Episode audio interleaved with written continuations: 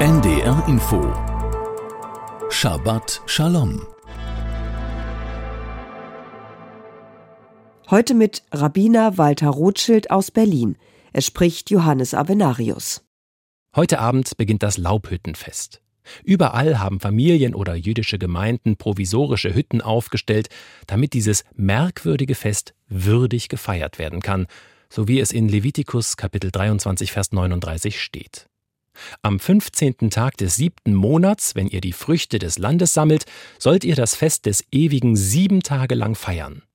Das scheint relativ einfach zu sein, aber dann heißt es, am ersten Tag sollst du ruhen und am achten Tag sollst du ruhen. Heißt das nun sieben Tage oder acht Tage bitte? Und dann in Vers 42, in Laubhütten sollt ihr sieben Tage wohnen, damit eure Nachkommen wissen, dass ich die Kinder Israels in Zelten wohnen ließ, als ich sie aus dem Land Ägypten führte. Das heißt, dieses Fest hat nicht nur eine Erntedankfeier zur Grundlage, sondern auch eine historische, quasi erzieherische Funktion. Sie sollen nie vergessen, wie es ist, in notdürftigen Provisorien, nicht in schönen Häusern leben zu müssen.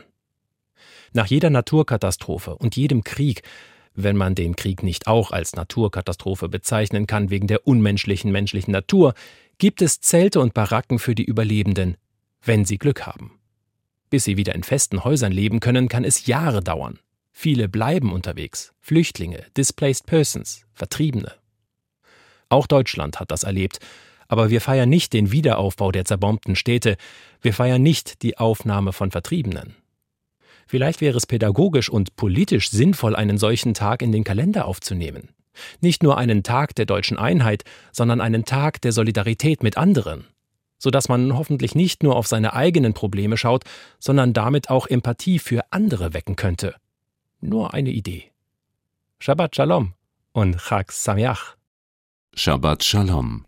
Immer freitags um 14.55 Uhr auf NDR Info.